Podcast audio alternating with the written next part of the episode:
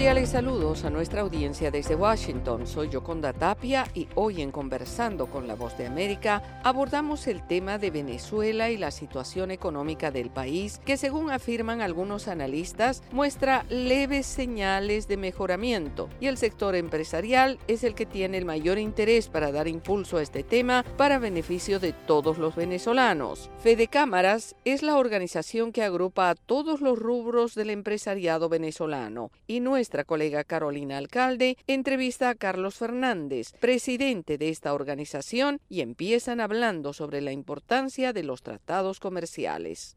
Bueno, quizás haya que aplicar algunas excepcionalidades temporales este, para, el, para el caso venezolano, pero en general el libre comercio al final eh, le trae beneficios pues, a, a los consumidores, le da mayor posibilidad de oferta y de mayor competencia también usualmente trae mejores precios, pero también el libre comercio, como, como cualquier ejercicio de la libertad, es un ejercicio responsable y por eso que te mencionaba al, principio nuestro interés en que se cree la mejor y mayor, más profunda institucionalidad para poder que ese ejercicio sea responsable y le traiga beneficios a ambas partes y sobre todo beneficios a, a sus consumidores y que no por malos diseños, por tratar de aplicar cosas que eran buenas hace siete años para un país que era muy distinto, terminen afectando no solamente a la empresa venezolana, sino también en largo plazo a sus consumidores. En Venezuela, últimamente se ha hablado de una narrativa sobre que el país se arregló, que ha generado, por supuesto, muchísimo debate en redes sociales, especialmente en actores humanitarios que cuestionan este tipo de, de argumentos. Sin embargo, ciertamente, en las principales ciudades del país al menos se ve un cambio en comparación con el momento más álgido de la crisis. ¿Cuál es la posición de Fede Cámaras en ese sentido? Quizás para la audiencia fuera de Venezuela que no comprende la situación en el país? Bueno, yo creo que decir que el país se arregló es un poco irónico,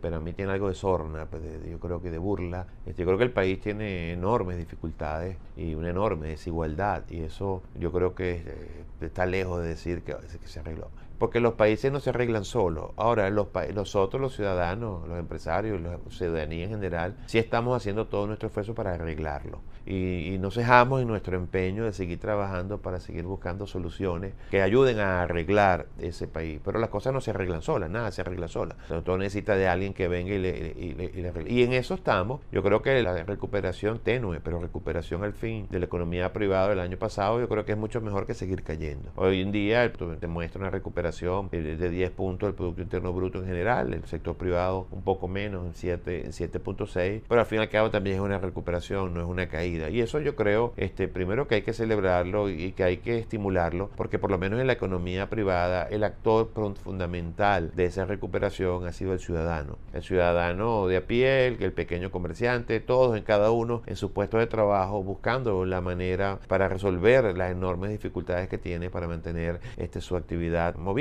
para mantenerse este, ocupado, para mantenerse activo. Y gracias a la dolarización y, al, renacimiento del crédito comercial es que hemos logrado mantener ese dinamismo, porque bueno, todos sabemos que no hay financiamiento con un elemento fundamental para una mayor, una, recuperación más, vigorosa. Pero sí, estamos en un proceso de, de recuperación, creo que hay un proceso de reformas muy importantes en curso que han entendido que son los trabajadores y los empresarios los protagonistas de la recuperación económica y de la reconstrucción material del país. El gobierno de Estados Unidos insistió en que mantendría las sanciones hasta tanto no haya un proceso de negociación eh, honesto por parte del gobierno venezolano. ¿Cuál es su opinión al respecto? Bueno, yo creo que Fede Cámara probablemente ha sido la institución que públicamente más se ha expresado en pro de, de, de, de los procesos de México. Así como decíamos, decíamos anteriormente, que participamos en todos los espacios de encuentro, en todos los espacios de búsqueda de solución, en todos los espacios de discusión. Igualmente celebramos eso, que esos espacios se den en, en entre los actores políticos y entre los diferentes este, actores, actores sociales. Nosotros hacemos votos porque realmente se reencuentra el camino este, de la negociación. Entendemos pues que las conversaciones han continuado en Venezuela y digamos quizás no este, con la formalidad de todas las delegaciones, pero que han habido encuentros puntuales y, y, hacemos votos pues porque se logren esos avances que de alguna manera este, permitan de alguna manera que los Estados Unidos aplique flexibilidad o levante pues algunas sanciones que de alguna manera nos permitan permitan volver a en el mercado petrolero. Era Carlos Fernández, presidente de la Confederación de Cámaras Empresariales de Venezuela, hablando sobre la situación económica del país. Esto fue Conversando con la Voz de América.